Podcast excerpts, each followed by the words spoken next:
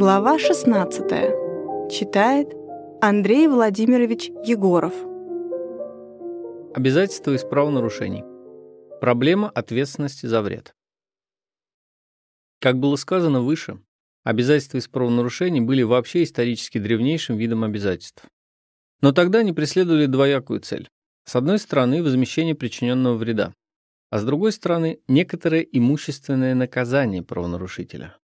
Том имущественном штрафе, который влекло за собой правонарушение, сплошь и рядом сливались и вознаграждение за вред, и карательный штраф в собственном смысле. Дальнейшая историческая эволюция этих обязательств заключается в том, что постепенно эта вторая карательная функция их отпадает, переходя в руки уголовного права.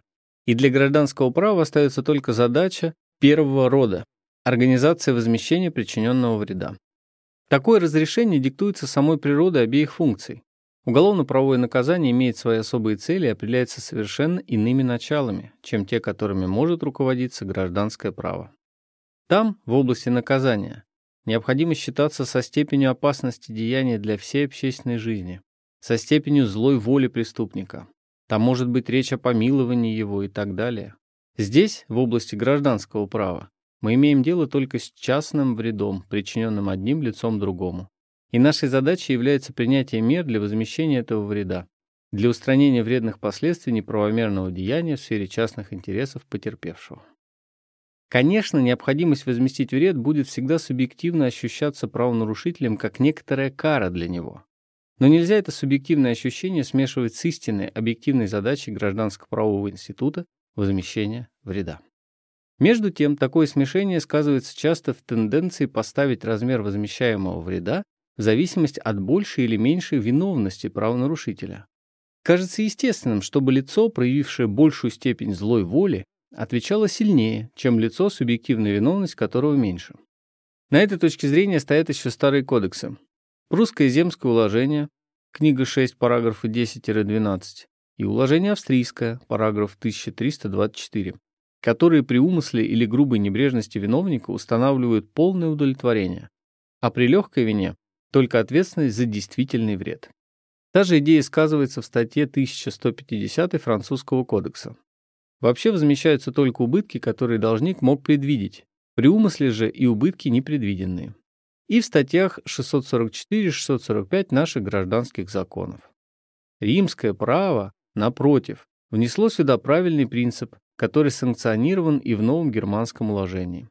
Также точные колебания русского проекта, который в первой редакции стал было на точку зрения соразмерения вреда со степенью вины, уже со второй редакции прекратились. Нет упоминания об этом соразмерении и в статье 1185 окончательного, внесенного в Государственную Думу, проекта об обязательствах. Такое соразмерение осталось, однако, в статье 130 этого проекта, регулирующей ответственность при неисполнении договора.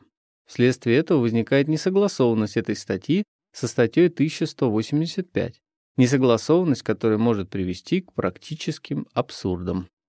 Тем не менее, в последнее время в юридической литературе в связи с общим усилением тенденций свободного права и конкретной справедливости замечается довольно сильное тяготение к прежней позиции. Это тяготение нашло себе полное выражение в швейцарском обязательственном кодексе, который предписывает судье при определении размера вреда принимать во внимание не только степень вины, статья 43. Но даже и то обстоятельство, не попадает ли правонарушитель вследствие обязанности возместить вред в тяжелое положение, статья 44. Движимая идеей кары или милости к правонарушителю, эта тенденция вносит в гражданско-правовой институт возмещения вреда совершенно чуждые его природе криминалистические начала и в то же время обнаруживает полную несправедливость по адресу потерпевшего. Доказано, что вред причинен небрежностью правонарушителя, Пусть эта небрежность будет легкой, но она все же остается небрежностью, которая тяжело отозвалась на интересах пострадавшего. Если суд во внимание к легкости вины правонарушителя возложит на него не полное, а только частичное возмещение вреда, часть этого последнего останется невозмещенной и таким образом ляжет на пострадавшего, который уже решительно ни в чем не повинен.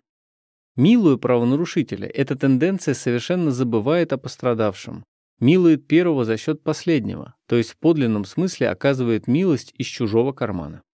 Какая из этих двух справедливостей заслуживает эпитета «одноглазый», думается, сомнений быть не может. Защита этой точки зрения особенно непонятна со стороны тех, которые вообще склоняются к соединению ответственности за вред не с фактом вины правонарушителя, а с фактом простого причинения вреда.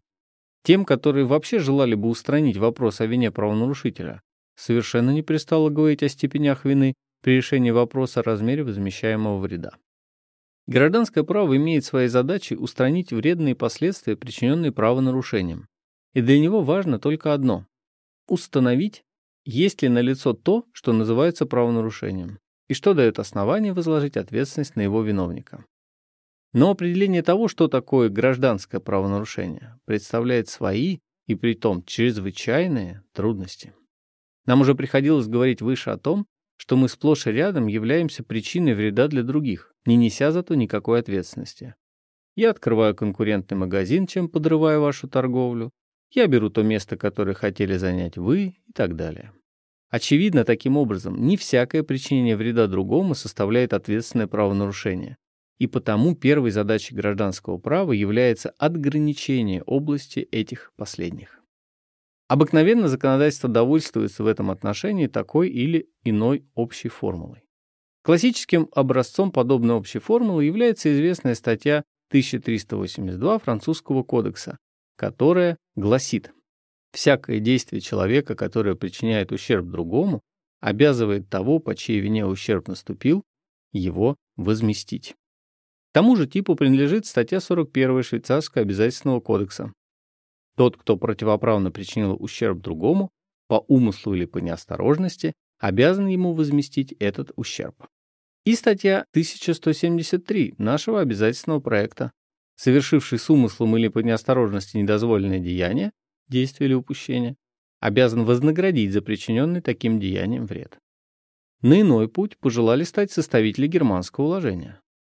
Общая формула, в особенности французского кодекса, была сочтена ими слишком неопределенной. Она недостаточно отграничивает понятие гражданского правонарушения и вследствие этого перелагает проблему на плечи судей. Необходимо, напротив, определить предположение ответственности за вред точнее, чтобы таким образом создать для судебных решений прочное законное основание. Такому определению и посвящены параграфы 823, 824 и 825 этого уложения.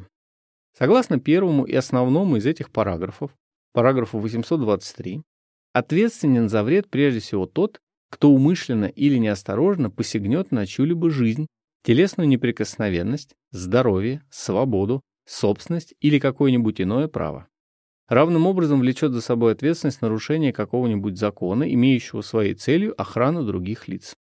Таковы, например, законы, охраняющие чужую честь, чужое владение, законы пожарной или санитарной полиции и так далее. В дополнение к этому параграф 824 говорит о распространении ложных слухов, способных подорвать чей-нибудь кредит, а параграф 825 о нарушениях женской чести.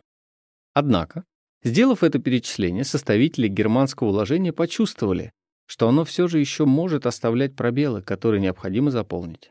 В особенности, не находили себе в указанном перечислении места так называемые деяния иллояльные, то есть хотя и совершаемые на основании формального права, но содержащие в себе элемент шиканы, например, постройка здания на зло соседу, усиленная игра на рояле с целью отбить у соседа его учеников и так далее. Предусмотреть их в виде отдельных сингулярных определений закона казалось невозможным.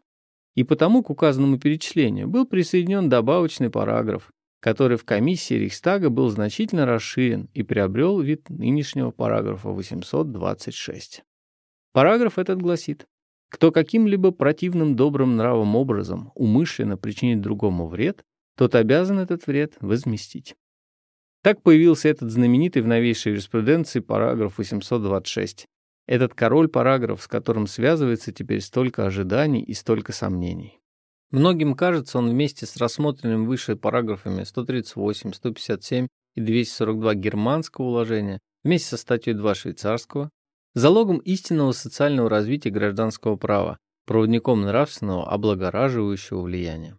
По германскому примеру и пересмотренный швейцарский обязательный кодекс 1911 года получил к указанной статье 41 аналогичное дополнение.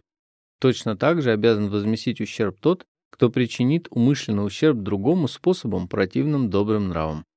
Равным образом раздаются голоса и у нас в пользу включения подобной статьи готовящееся уложение об обязательствах. Мы достаточно говорили выше о понятии добрых нравов, чтобы нам нужно было останавливаться долго на рассмотрении параграфа 826. К сказанному прибавим только следующее. Как мы видели, авторы германского уложения руководились стремлением дать более точное определение гражданского правонарушения, чем то, которое дает статья 1382 Кода Сивиль. Они хотели создать для судебной практики прочное законное основание, не считая возможным перелагать проблему на плечи отдельных судей. И вот в результате этих благих устремлений, параграф 826 и добрые нравы. Не подлежит никакому сомнению, что благодаря этому параграфу вся определенность предыдущих статей разлетается прахом, и самая система германского уложения делается неизмеримо более туманной, чем система статьи 1382. Неопределенность юридическая осложняется во много крат усиливается неопределенностью с точки зрения добрых нравов. Конечно, параграф 826 имеет много горячих поклонников, но любопытно, что в последнее время начинает встречать и горячую оппозицию, и притом именно со стороны тех, в интересах которых все подобные нормы были главным образом созданы, со стороны экономически слабых. Когда германские суды, опираясь на параграф 826, попробовали признать противными добрым нравом бойкот и другие способы социальной борьбы рабочих против предпринимателей, среди рабочих и в доброжелательных к ним кругах послышались горячие протесты против попыток судебной практики подчинить своему контролю цели и возможные результаты борьбы. И русский исследователь параграфа 826, приват-доцент Сливицкий, весьма благоприятно к нему настроенный, вынужден признать, что к отношениям социальной борьбы равно как и к некоторым другим отношениям, например, к отношениям между промышленными картелями и неприсоединившимися предпринимателями, неприложимы не только такие каучуковые параграфы, как параграф 826 германского гражданского уложения, но и другие, менее эластичные параграфы, раз они все-таки допускают возможность различных толкований и выводов. Подобные отношения должны быть урегулированы на основании особых правил, с возможной полнотой и точностью определяющих права и обязанности сторон и ставящих на личность прав и обязанностей в зависимости от объективных и легко контролируемых признаков. Мы со своей стороны полагаем, что если подобные каучуковые нормы неприложимы в этой, едва ли не самой главной области современных трений, то они также неприложимы и в других областях. Социальная борьба совершается не только в этой сфере, и везде одинаково не может быть признано прогрессом такое состояние, когда вся материя права растворяется в зыбкую атмосферу нравственного такта и лишается твердых осязательных форм и норм. Дело не в особенностях тех или других отношений, а в особенности самой нормы, которая всякую область превратит в область дискреционного судейского усмотрения юридической неизвестности. Поскольку параграф 826 выходит за пределы очерченного нами ранее понятия шиканы, поскольку он вступает в роль общего корректива всего гражданского права, он неизбежно разжижает весь организм этого последнего и при интенсивном своем применении может довести его до состояния бесформенной слизи, которая будет только облипать, но не будет регулировать общественного порядка. Однако роль параграфа 826 и аналогичных ему статей других законодательств сказанным не исчерпывается. С ним связывается еще один вопрос, имеющий также огромное принципиальное значение.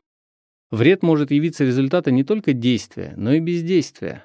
И вследствие этого, естественно, возникает вопрос о том, когда же именно это последнее может оказаться гражданским деликтом и повлечь за собой ответственность за вред. Если вообще с известным приближением можно сказать, что мы обязаны воздерживаться от действий, способных причинить другому вред, то теперь спрашивается, насколько мы обязаны действовать в интересах других. Обязаны в том смысле, что наше бездействие явится основанием ответственности перед ними. Общепризнанным юридическим принципом на этот счет является правило, что бездействие будет правонарушением только тогда, когда существовала для лица известная, положительным законом установленная обязанность действовать. Как говорит статья 1173 нашего проекта об обязательствах, упущением признается несовершение такого действия, исполнение которого было обязательно в силу закона или распоряжения подлежащей власти. Поэтому, например, будет упущением неисполнение распоряжений полиции или городского управления об обязательной посыпке песком тротуаров во время гололедицы, об освещении домовых лестниц и тому подобное. Если кто-либо вследствие бездействия домовладельца в этом отношении потерпит вред, то этот вред должен быть ему возмещен. За пределами этих прямо законом указанных случаев обязанности действовать в интересах других лиц не существует. Каждый должен заботиться о своих интересах сам, и нет никакого основания привлекать к принудительному содействию других лиц. Однако на почве этого правила возможны явления, способные жестоко возмутить наше нравственное чувство. Представьте себе, что некто, гуляя по берегу реки, видит, что купающийся в ней человек тонет. Он мог бы легко спасти, но проходит мимо. Некто, гуляя по полотну железной дороги, замечает лопнувший рельс и в то же время видит, что к этому месту идет поезд. Подав сигнал, он мог бы предотвратить крушение, но проходит мимо. Некто замечает начинающийся пожар. Легким усилием он мог бы потушить, но проходит мимо. И так далее. Представьте себе в довершение, что мотивом для бездействия во всех указанных случаях была не простая рассеянность или небрежность, а прямое и злостное желание вреда для того, кого несчастье готово постигнуть, для утопающего или его близких, для железнодорожной компании, для собственника загорающегося здания. При таких условиях наше нравственное возмущение достигнет крайнего предела, и указанное только что правило об общей безответственности упущения покажется нам безнравственным и антисоциальным. И вот, по толкованию германских юристов, спасительным выходом из описанного этически невыносимого положения является наш параграф 826. Запрещая всякое умышленное причинение вреда поведением противным добрым нравам, этот параграф дает возможность и в приведенных только что случаях привлечь виновника гражданско-правовой ответственности. Своим безнравственным бездействием он причинил вред и потому должен его возместить. Проблема неправомерного бездействия таким образом, по-видимому, разрешается просто и совершенно удовлетворительно.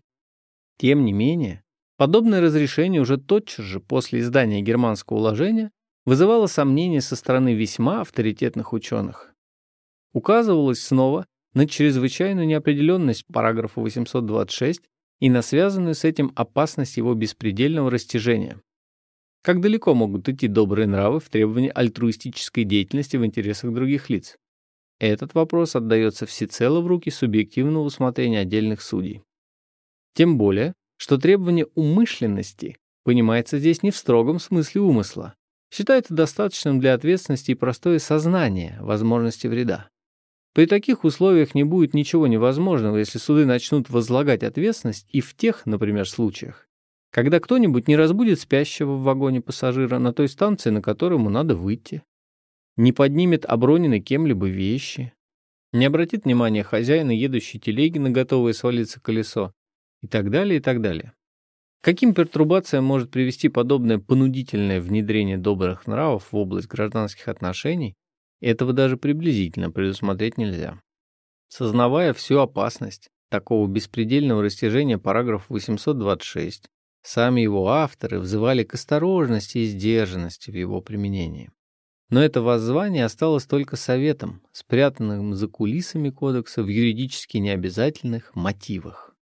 На сцене остается только текст закона, предоставляющий судье совершенно неограниченную возможность по своему усмотрению облагораживать гражданскую жизнь, воспитывать в населении альтруистические чувства. Недаром даже такой горячий поклонник идей добрых нравов, как Колер, решительно протестует против установления подобной общей обязанности заботиться о других, называя нормы этого рода не только невыполнимыми, но даже и культурно вредными. Вступая на этот путь, мы без сомнения сбиваемся с правильной дороги. Движимые указанным выше этическим беспокойством, мы хватаемся за первое попавшееся нам под руки средство не отдавая себе отчета в его серьезной опасности. Между тем, единственно правильной реакцией в случаях подобного рода может быть не гражданская, а только уголовная ответственность лица, допустившего гибель человека или крушение поезда.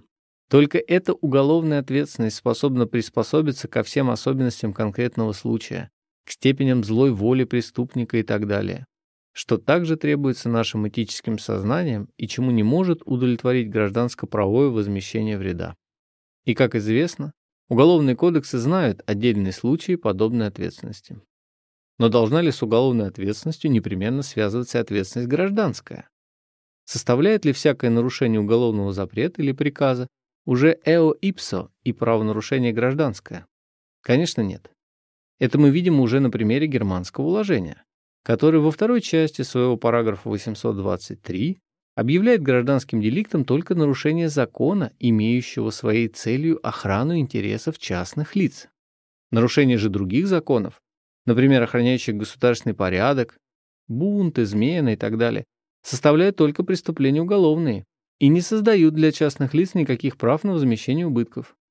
При обсуждении этого вопроса в комиссии к этой последней категории относились даже законы пожарной или санитарной полиции, хотя в Рейхстаге точка зрения на них изменилась. Конечно, закон всегда может усилить репрессию уголовную ответственностью гражданской, пользуясь ею как мерой социальной политики, но сама по себе последняя отнюдь не вытекает из первой. Те случаи преступного бездействия, которые интересуют нас в нашем вопросе, думается нам, дают основания только для ответственности уголовной. С одной стороны, бездействие этого рода возмущает нас не как посягательство на те или иные другие частные интересы, а как известное антисоциальное и антиморальное поведение лица вообще. С другой стороны, возложить полную имущественную ответственность, быть может, за огромный вред, например, при крушении поезда, на постороннее лицо, которое проявило только бездействие, было бы едва ли справедливо. Но и уголовная ответственность за бездействие может быть установлена только в наиболее важных случаях. Именно там, где опасность грозит важнейшим личным благом людей. Их жизни или здоровью, человек тонет, грозит крушение поезда и так далее. Распространять ее далее было бы и неуместно, и опасно. В особенности это было бы неуместно и опасно по отношению к имущественным интересам. Устанавливать общую обязанность заботиться о предотвращении вреда для других значило бы возлагать на всех бремя совершенно невыполнимое. Конечно, развитие предупредительности к чужим интересам, известного альтруизма в этом смысле было бы в высокой степени желательно. Но идти к этому следует не путем установления принудительности, уголовной или гражданской, а путем создания таких или иных стимулов для развития предупредительности добровольной. Гражданское право знает уже некоторые нормы этого рода. Таковы, например, правила о вознаграждении за находку потерянных вещей. Быть может, следует пойти в этом направлении несколько далее и, по примеру статьи 403 австрийского уложения, установить аналогичное вознаграждение за спасение чужих вещей от неминуемой гибели. Но во всяком случае здесь для подобных мер есть свой предел.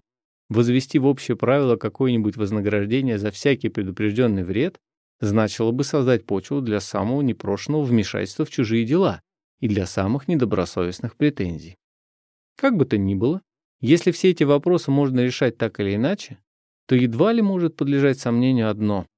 Путь параграфа 826 и возложение гражданской ответственности за бездействие, противное добрым нравам, есть путь ошибочный и грозящий нам самыми разносторонними опасностями. Мы говорили до сих пор о гражданском правонарушении, как о некотором деянии, причинившем другому лицу вред.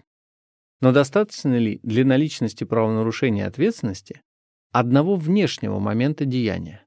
Достаточно ли для привлечения к ответственности того простого факта, что одно лицо явилось причиной вреда для другого? Этот вопрос служит также в настоящее время предметом самой оживленной борьбы между двумя противоположными течениями. Как показывает история, всякое древнее право отвечало на этот вопрос утвердительно. Ответственность связывалась тогда с простым фактом причинения вреда.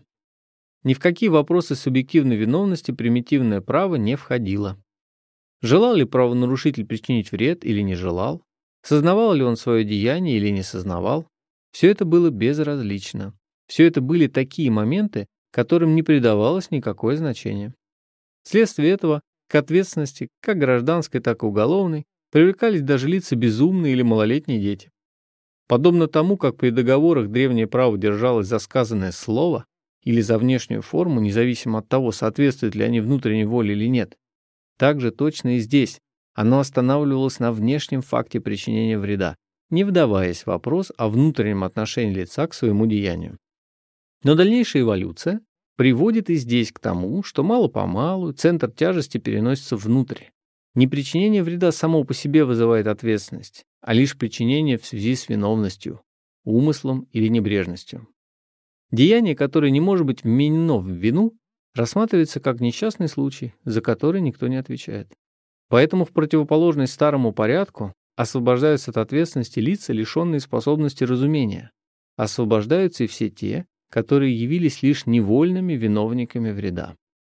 Впервые римское право отчетливо формулировало этот новый принцип, принцип вины, правило «casus annulla prestatur» — за случай никто не отвечает, и «casus sentit dominus» — случай остается на том, кого он поражает, были основными заповедями его юридической системы.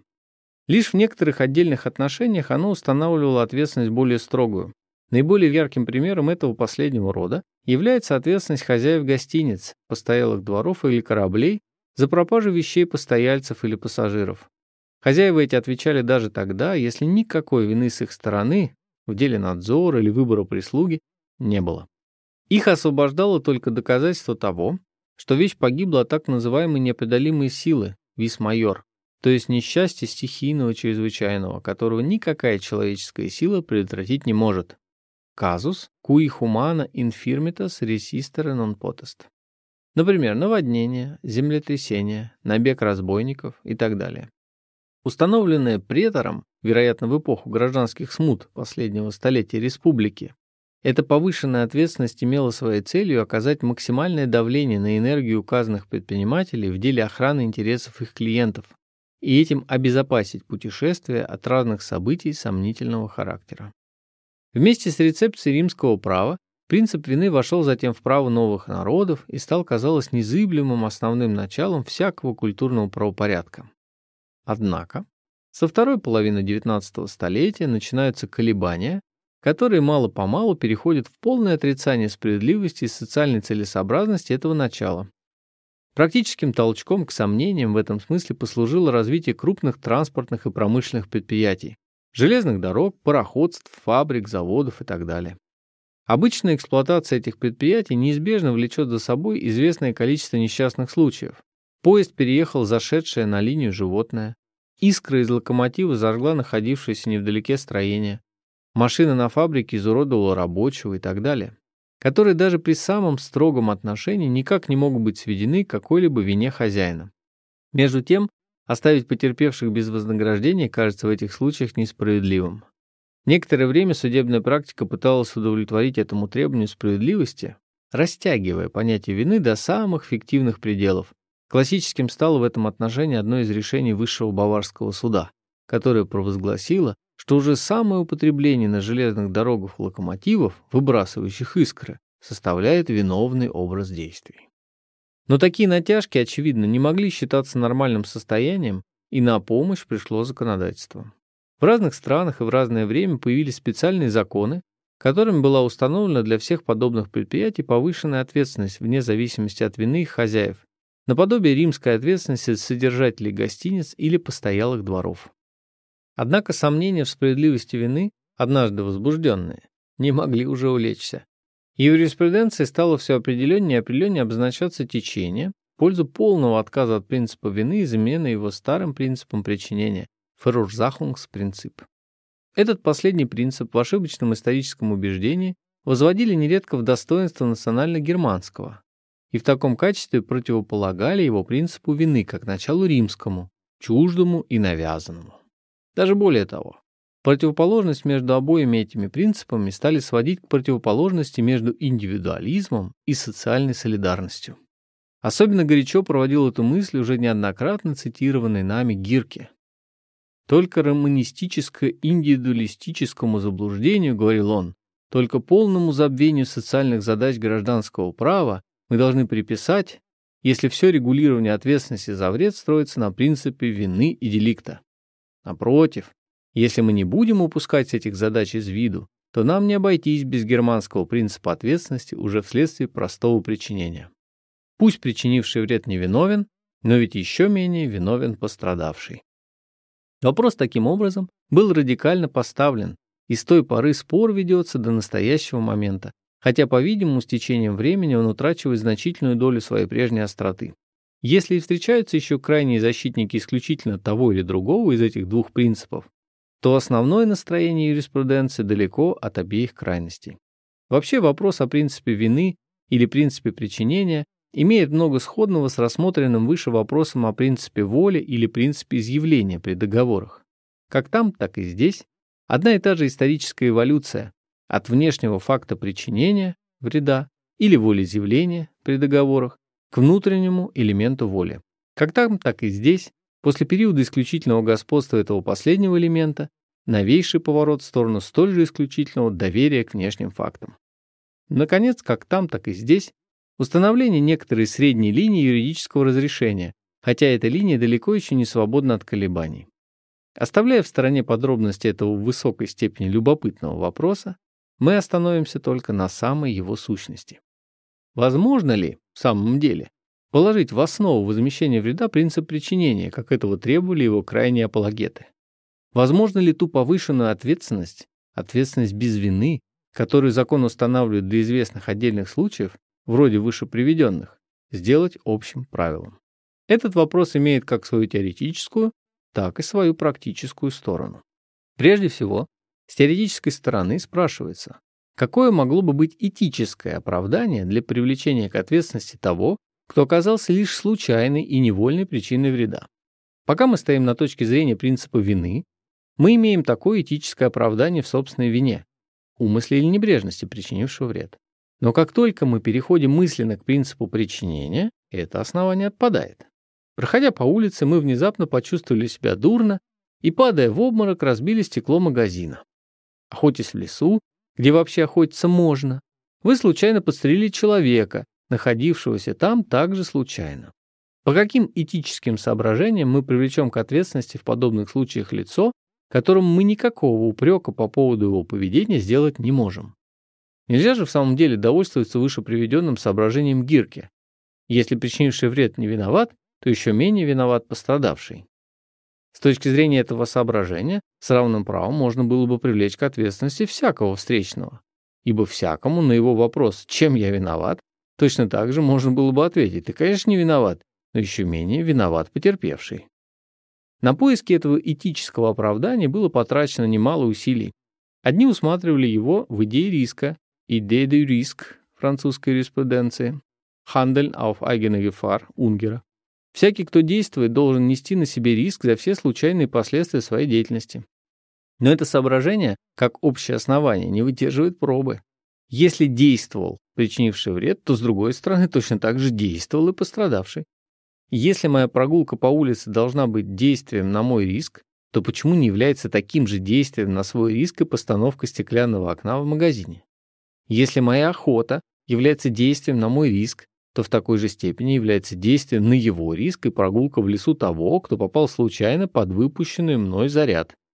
Почему при таких условиях риск должен лечь на меня, а не на него? Остается неясным. Другие ссылались на принцип активного интереса. Меркель. Всякий, кто активно осуществляет свой интерес, должен взять на себя и все возможные последствия этого осуществления. Но эта ссылка разбивается о те же соображения, которые были только что приведены. Третий, Рюмелин, думали найти опору в идее повышения опасностей. Гефердунгспринцип. Тот, кто своей деятельностью повышает опасности для окружающих свыше обычного уровня, должен нести на себе и ответственность за это повышение. Но эта идея, быть может, пригодная для объяснения повышенной ответственности в некоторых особых случаях, железные дороги, автомобили и так далее, очевидно не годится для оправдания принципа причинения как общего правила.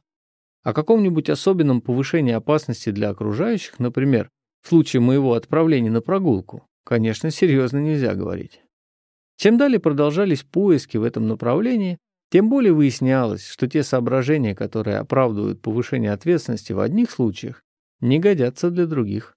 Что эти соображения разнообразны, но ни одно из них не может послужить этическим основанием для установления принципа причинения как общей нормы ответственности за вред и для замены им этически ясного принципа вины. С другой стороны, и в практическом отношении установление принципа причинения привело бы к последствиям едва ли желательным. Уже многократно указывалось на то, что возложение ответственности за всякий случайный вред погрузило бы всю нашу жизнь и деятельность в необозримую пучину случайностей и тем до крайности стеснило бы свободу движения. Наиболее верным средством для избежания этих случайностей явилось бы безвыходное сидение своей мурье, норе, и воздержание от всякой активности даже в ее самых примитивных формах. Но, быть может, наиболее наглядное доказательство невозможности построить ответственность на принципе причинения пришло изнутри, из него самого. Когда сторонники этой идеи доказывали несостоятельность принципа вины, они для иллюстрации любили прибегать к примерам, в которых случайным виновником вреда оказывалось лицо богатое, а потерпевшим лицо несостоятельное. «Разве справедливо?» — восклицали они, чтобы миллионер, случайно подстреливший на охоте крестьянина, оставался в стороне от той массы горя и нищеты, которая была создана его деянием. Непосредственное нравственное чувство подсказывало бы всякому порядочному человеку на его месте прийти на помощь пострадавшему и взять на себя последствия своего деяния. Право должно следовать за этим нравственным сознанием и санкционировать его веление. Потерпевший не должен зависеть от милости причинившего вред, он должен иметь законное право. Однако этот аргумент имел и свою обратную сторону. Если бы мы на этом основании установили общую ответственность за причинение, то эта ответственность легла бы не только на лиц состоятельных, но и на всех. А при таких условиях она сплошь и рядом оказалась бы в противоречии с тем самым чувством справедливости, к которому до сих пор апеллировали. В самом деле, достаточно в приведенном примере переменить роли участников. Крестьянин подстрелил человека, зарабатывавшего до сих пор большие средства чтобы увидеть, каким тяжелым последствиям проектируемая ответственность могла бы привести. Крестьянин, в деянии которого не усмотрен никакой вины, оказался бы в полной пожизненной кабале для доставления потерпевшему средств, необходимых ему для существования сообразно его званию и состоянию. Средств, значительно превышающих те, которые тратит сам крестьянин для своего скудного существования. Очевидно, если желательно оставаться в согласии с чувством справедливости, Необходимо принимать во внимание не только факт причинения вреда, но и сравнительную имущественную состоятельность обоих участников. Весь этот ход размышлений действительно и проделала германская комиссия, пересматривавшая первый проект уложения. Этот первый проект стоял всецело на старой точке зрения принципа вины, но опубликование его совпало с моментом наибольшего подъема описанных выше сомнений и вызвало самую горячую критику, под впечатлением этой критики вторая комиссия сочла необходимым сделать новому течению серьезные уступки. И, обсуждая эти уступки, она дошла до мысли включить в отдел об ответственности за вред следующую, в высокой степени важную статью, параграф 752 второго проекта. Кто не отвечает за причиненный им вред потому, что на его стороне нет ни умысла, ни вины, должен все-таки возместить убытки, насколько этого требует справедливость, по обстоятельствам конкретного случая, а в особенности по имущественному положению сторон, и насколько причинивший вред не лишится от этого средств для подобающего ему существования. Этой статье, впрочем, не суждено было стать действующим законом. В Бундесрате она была выброшена, и попытка восстановить ее в комиссии Рейхстага была отвергнута. Тем не менее, идея, лежавшая в ее основании, отнюдь не сошла со сцены. Она отражается в некоторых отдельных положениях новейших кодексов, об этом ниже. Она пользуется симпатиями в широких кругах общества, и нельзя знать, что принесет с собой законодательство будущего. Во всяком случае, она имеет огромный принципиальный интерес. Однако, каково бы ни было наше решение относительно этой идеи в дальнейшем, самое ее возникновение прежде всего свидетельствует о полном крушении принципа причинения как возможного общего начала ответственности за вред ибо ответственность в зависимости от имущественного положения сторон есть уже не ответственность по принципу причинения, а ответственность по некоторому третьему принципу, принципу конкретной справедливости. Но, может быть, действительно дальнейший прогресс права заключается в переходе к этому третьему принципу. Быть может, перед лицом этой новой идеи терпит крушение не только принцип причинения, но и принцип вины? мы снова стоим перед той же заманчивой мыслью, перед которой мы уже стояли много раз, перед мыслью об отказе от всяких принципов и о предоставлении всего на усмотрение судьи. Конечно, такое решение представляет для его сторонников много удобств. Всякие теории справедливости, говорит совершенно правильно Рюмелин, благодаря своей неопределенности находятся в том приятном для них положении, что они могут отвергнуть любой вывод, который для них неудобен Если мы спросим их, должен ли, например, богатый человек, заразивший без всякой вины со своей стороны какой-нибудь болезнью бедного, отвечать перед ним, и не существует ли в случае эпидемии некоторого рода коммунизма между всеми последовательно заразившимися, то они, конечно, ответят, об этом не может быть и речи. Это не соответствует справедливости. С этой стороны они таким образом неуловимы. Но значит ли это, что они и хороши? Если неуловимость – желательный признак права. Конечно, решес оближ, богатство обязывает, но если мы будем регулировать ответственность за вред не в зависимости от тех или иных принципов, а в зависимости от имущественной состоятельности сторон, то не значит ли это, что мы превратим суд в орган справедливого распределения богатств? А пригоден ли он для этой цели? Сообразно каким социально-экономическим воззрением он будет совершать эту работу? Наконец, подумаем о том, как подействует возможность подобного перераспределения богатств на психологию населения, на возникновение самых фантастических претензий и процессов. Конечно, решес оближ, но не перед теми или другими случайными лицами, а перед целым обществом, которое обеспечивает возможность создания и существования этих богатств. И если необходимо более справедливое распределение их, оно должно быть совершено не судом и не в зависимости от тех или других мелких случайностей жизни, а самим обществом, государством, сообразно какому-нибудь рациональному плану. Если принцип конкретной справедливости есть проявление тенденции солидаризации, то это снова проявление близорукое и поверхностное. Для разрешения надвигающихся серьезных задач мы снова хватаемся за наше излюбленное средство – свободное судейское усмотрение. Какой в самом деле панацеей оно является? Неправильно ли, однако, характеризовать это наше современное настроение вместе с Рюмелиным как некоторое пожертвование разумом, sacrificium intellectus? Все эти соображения настолько просты, что они неизбежно приходят в голову при всяком сколько-нибудь внимательном обсуждении вопроса. И неудивительно, если после описанных колебаний все новейшие законодательства в качестве основного начала ответственности за вред сохраняют принцип вины. Но сохранение этого начала не исключает возможности и необходимости отдельных отступлений от него по самым разнообразным соображениям. Мы видели уже выше, что такое отступление и повышение ответственности оказалось необходимым по отношению к крупным транспортным и промышленным предприятиям. Такое же повышение ответственности уместно для держателей диких животных, для владельцев автомобилей и так далее. Оно может быть уместно и желательно еще в целом ряде других случаев. Ни перечислять, ни обсуждать их здесь мы не имеем возможности. Но каждый раз такое отступление должно быть результатом всестороннего обсуждения и определенного постановления законодательной власти. Есть, однако, одно отступление, которое принято почти всеми современными законодательствами и которое, тем не менее, является странным диссонансом в нынешней системе ответственности за вред. Мы говорим об ответственности лиц, лишенных способности разумения, малолетних детей, а также безумных и сумасшедших. Согласно общему правилу, все эти лица не отвечают за причиненный ими вред.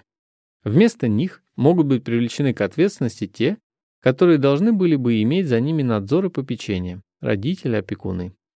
Однако, если эти последние докажут, что с их стороны не было никакой небрежности в надзоре, они также от ответственности освобождаются. До сих пор все остается в согласии с общими принципами ответственности. Но затем начинается упомянутое отступление.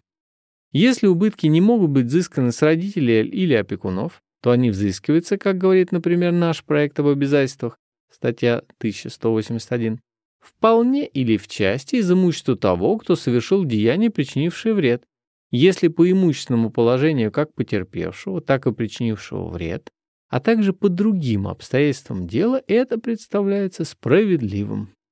И поскольку это лицо при оплате вознаграждения не лишится средств, необходимых для жизни, соответствующих его общественному положению, а также для исполнения основанных на законе обязательств по доставлению кому-либо содержания. Как видим, мы имеем здесь частное применение того принципа конкретной справедливости, о котором у нас была речь, и который, как общее правило, законодательствами отвергается. Какие же причины заставляют их признать этот принцип здесь? Много было потрачено остроумия для объяснения этой загадки, но все попытки ее рационального разрешения успеха не достигли. В конечном счете, Основным мотивом для этого правила является все то же. Невозможно, чтобы богатые дети или сумасшедший миллионер остались в стороне от причиненного ими зла. Но это соображение имеет здесь не больше веса, чем вообще. И потому говорить о нем по поводу этого специального случая не приходится. Необходимо только обратить внимание на то, что при нынешнем положении вещей подобная ответственность детей и безумных составляет для них несомненное привилегиум одиозум, тягостную привилегию, по сравнению с остальными. Здоровый и взрослый человек, без всякой вины со своей стороны причинивший вред, за него не отвечает. А лицо вовсе лишенное способности разумения отвечает. Сомневаемся, чтобы такое неравное отношение соответствовало какой бы то ни было справедливости. Помимо рассмотренного Института возмещения вреда, гражданское право знает также отдельные случаи разложения его. Если при возмещении вреда убыток, понесенный одним, перелагается на другого, то бывают случаи, когда он не перелагается, а разлагается, так или иначе, на целую группу лиц вместе с самим непосредственно потерпевшим. Древнейшим и наиболее наглядным примером этого рода является случай морской аварии. Он был известен уже древнему римскому праву под именем Родосского закона об авариях «Lex Rodia de Jactu». Очевидно, он самим римским правом был заимствован из права греческого, но составляет и в настоящее время всеобщее правило морского права. Простейшая сущность этого правила заключается в том, что если во время плавания для спасения судна окажется необходимым выбросить за борт часть груза, то вред, причиненный таким образом его собственнику, разлагается пропорционально на всех, чьи товары были на корабле. Перед лицом общей опасности все одинаково заинтересованные лица составляют как бы некоторое товарищество для совместного несения вреда, который может постигнуть одного из них. Зародившийся в этом отдельном случае институт разложения вреда нашел себе затем широкое применение не только в области торгового, но и в области гражданского права. На этой идее разложения вреда покоится, как известно, весь институт страхования, который приобретает в современной жизни все более и более серьезное значение. Создавая некоторую солидарность и взаимопомощь между лицами, одинаково в известном отношении заинтересованными, этот институт гарантирует каждый отдельный из них от ударов случайности, огня, падежа скота и так далее, и тем придает хозяйственной деятельности большую устойчивость и выносливость. Но рассмотрение разнообразных и сложных вопросов страхования выходит далеко за пределы нашей задачи, и если мы сочли нужным упомянуть здесь о нем, то лишь потому, что идея разложения вреда играет видную роль и в вопросе о гражданско-правовой ответственности за вред. Дело в том, что к этой идее прибегают нередко сторонники принципа причинения, усматривая в ней аргумент в пользу этого последнего. Так, например, один из первых и наиболее энергичных защитников этого принципа, Матая, говорил, римский принцип казус сенти доминус является выражением близорукого эгоизма и противоречит общим интересам народного хозяйства. Случайный вред, падая на одного, может быть для пострадавшего совершенно гибелен, между тем, как разложенный на большую массу лиц, он мог бы быть сделан почти нечувствительным. Такое индивидуалистическое регулирование вреда было чуждо древнегерманскому праву, где семья, род, гильдия поддерживали своих членов в подобных случаях, представляя таким образом нечто вроде обществ взаимного страхования. Инстинктивная потребность разложения убытков от несчастья в новейшее время вызывает к жизни самые различные виды страхований. В особенности важный вид обязательного страхования рабочих на случай увечий, болезней, старости и так далее. И вот, отправляясь от этой мысли, Матая приходит к защите принципа причинения. Нужно ли говорить о том, насколько подобный вывод логически неправилен?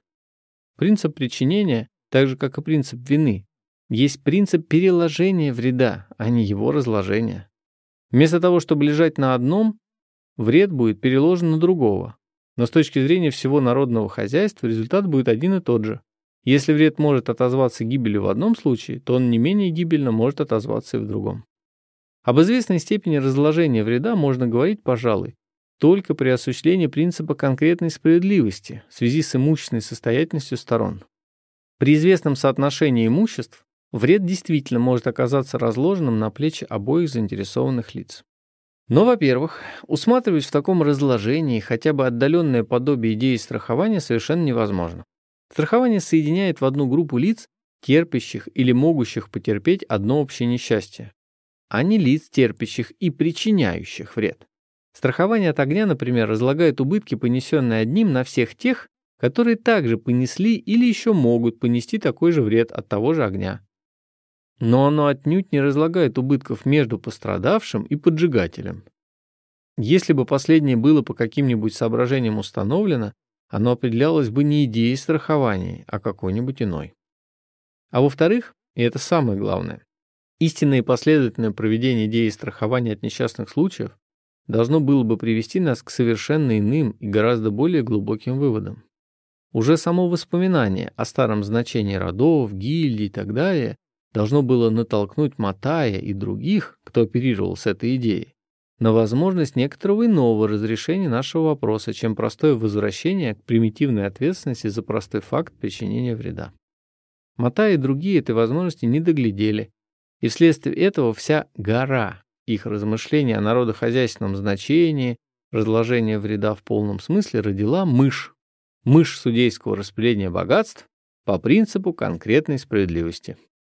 Между тем, идея страхования действительно стучится в двери нашего сознания, и мы думаем, что ей принадлежит великое будущее. Но об этом ниже. А пока что, оглядываясь назад на всю рассмотренную нами область вопросов, связанных с правонарушениями и ответственностью за них, мы не можем не констатировать, что и здесь чувствуется бесспорное тяготение к некоторой солидаризации и социализации. Чувствуется, что нельзя бросить на произвол судьбы человека, пораженного случайным несчастьем, и что полное равнодушие к беде ближнего не может считаться идеалом культурного общежития. Тяготение, повторяем, ощущается несомненное. Но вместе с тем, также несомненно и то, что те средства, которыми пытается проявить себя это тяготение, далеко не отвечают своему назначению. Этическое сознание требует каких-то мер для большей социализации правопорядка. А наша мысль пока не может придумать ничего иного, кроме все того же пресловутого судейского усмотрения, которое приводит в конце концов только к уничтожению всякого правопорядка. Гражданское право и здесь находится еще в стадии интенсивного искания истины, а не обладания ею.